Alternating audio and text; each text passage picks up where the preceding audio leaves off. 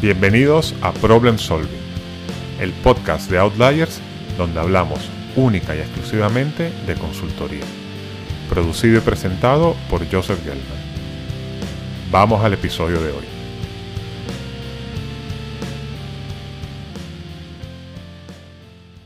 En el episodio de hoy retomaremos el aprendizaje de cómo tiene que escribir un consultor.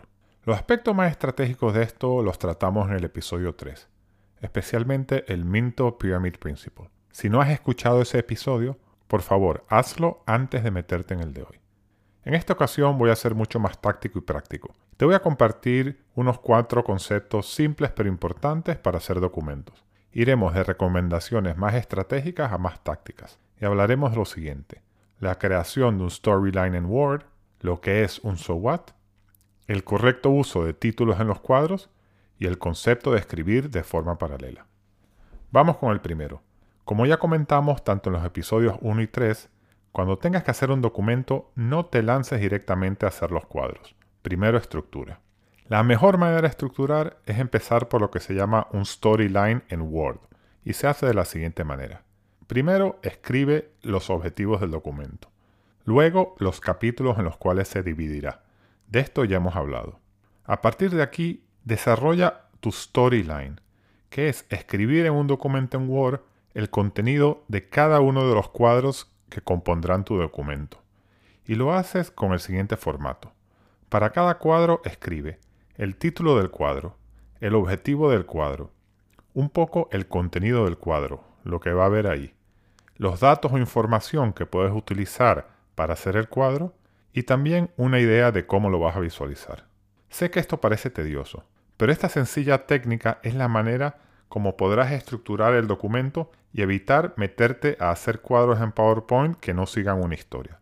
Aparte de salirte mejor, la realidad es que te ahorrará tiempo.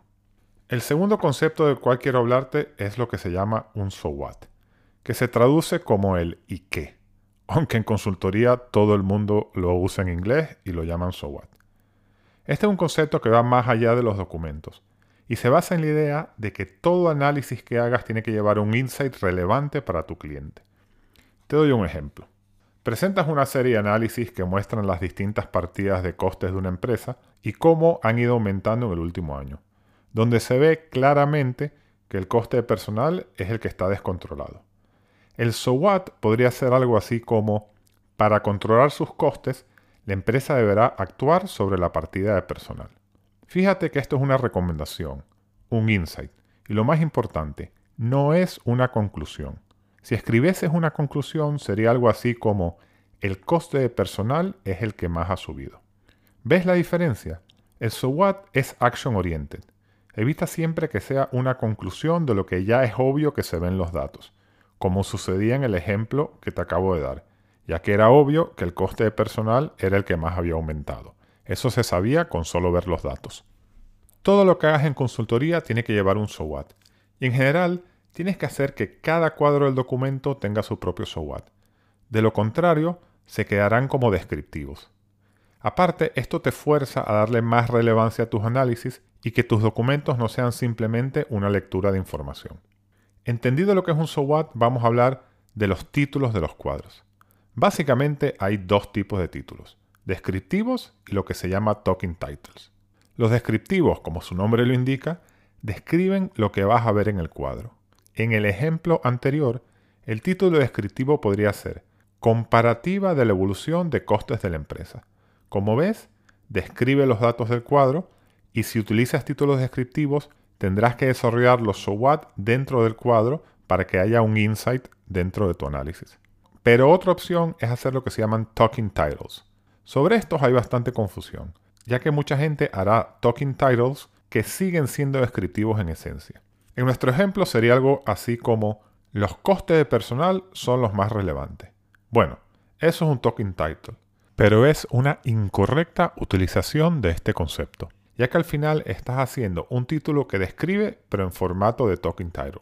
Si vas a utilizar un talking title en el cuadro, lo que se recomienda es que el mismo sea el so what del cuadro.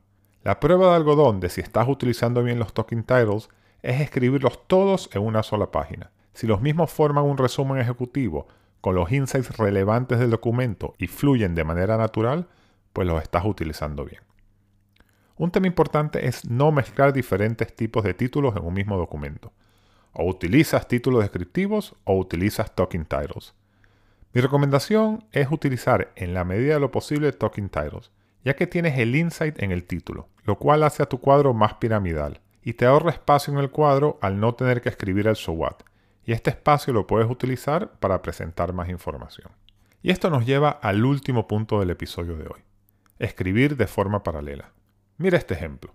Supongamos que quieres hacer un cuadro de los próximos pasos para tu documento y escribes lo siguiente.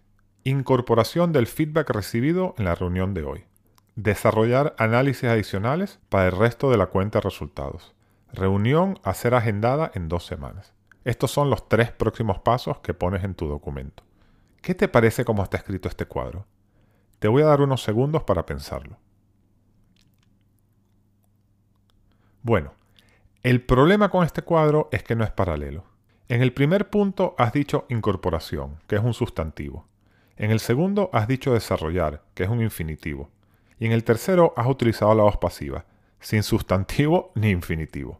Esto quizás parezca que es una chorrada, pero el ejemplo que te he dado es un cuadro muy sencillo de próximos pasos.